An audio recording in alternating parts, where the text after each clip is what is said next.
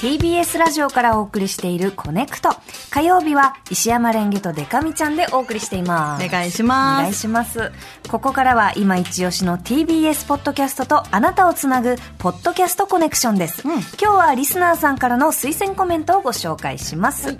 ラジオネームスーパーシスコさん。うん、ポッドキャストコネクションにリクエストしたくメールいたしました。ありがとうございます。ありがとうございます。今年の4月から大吉ポッドキャストを聞くためにポッドキャストを利用しています、うん、先日大吉ポッドキャストを聞いていたんですが、うん、番組が終わった後ポッドキャストを操作せずにそのままにしていたら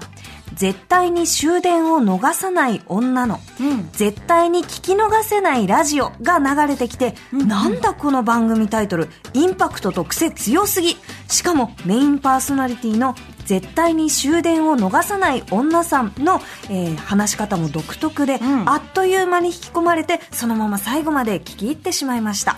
一度きりの番組として放送されたようですが多くの人が聞いてくれれば2回目3回目があるのかなと応援したくなり今回推薦させていただきました。ありがとうございます。ということで、うん、えー、本日ピックアップするのは絶対に終電を逃さない女の絶対に聞き逃せないラジオ。おえー、えー、地方出身の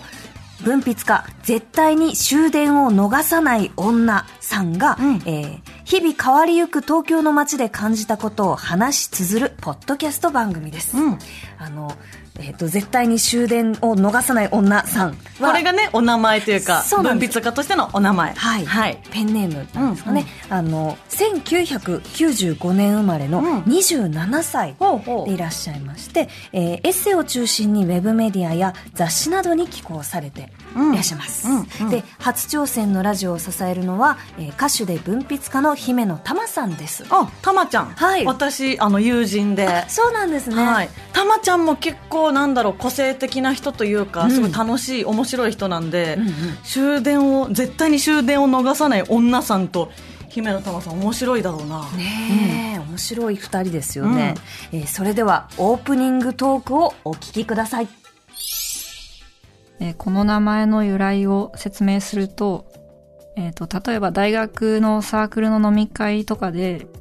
やべえもうすぐ終電だから帰るわとか言って言いつつもダラダラ過ごして、うわ、終電逃したみたいに騒いで盛り上がる人たちとか、一夜を共にするために終電逃しちゃったみたいなベタな口実を使う人とかを目にして、茶番だなってずっと思ってて、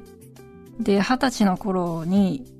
当時よく遊んでた男友達が毎回絶対に終電を逃す人で、あ、じゃあ私は絶対に終電を逃さない女になろうってふと思いついて、その場でツイッターのそのユーザーネームを絶対に終電を逃さない女にして、そっから現在に至ります。今回、ラジオ出演が初めてで、ゲストですら出たこともないし、そのツイキャスとかツイッターのスペースとかそういう配信ですらやったことがないので、えっと、本当に初めての体験で、本来喋ることが苦手だから文章を書いてる部分があるんですけど、それなのにラジオで今回メインパーソナリティをやらせていただくっていう、本当に本末転倒な試みをしているので、あの、本当に聞かれるのが怖いです。あの、昔、大学1年の頃に、バーでバイトしていたことがあって、で、そこで、接客を私なりに精一杯元気に頑張ってやってたんですけど、その、そこの先輩にもっと元気にって注意されて、その瞬間に、あ、私この仕事無理だって思って、2日で辞めたことがあるんですけど、今日それと同じことが起こるんじゃないかってすごく不安で、この一週間ぐらい、今日の収録のことを考えて、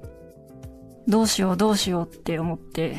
どうしようどうしようって思うだけの日々を過ごしてきたので、